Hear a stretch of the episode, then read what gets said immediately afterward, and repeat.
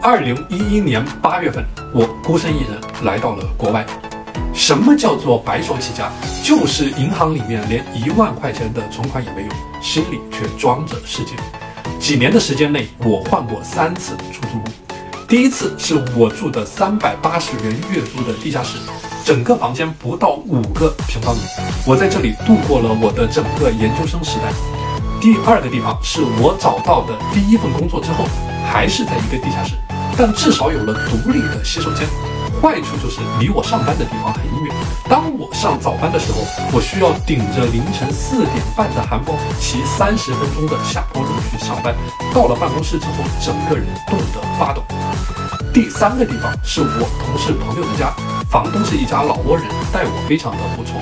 从不到五平方的地下室到站稳脚跟，靠自己的收入养活自己，我只用了四年的时间。因为心里面有目标，全世界都会为你让路。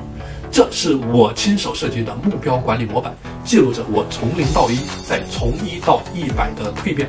如果你也想通过良好的目标管理倒逼成果输出，请你告诉我领取目标管理模板，我在自律世界等着你。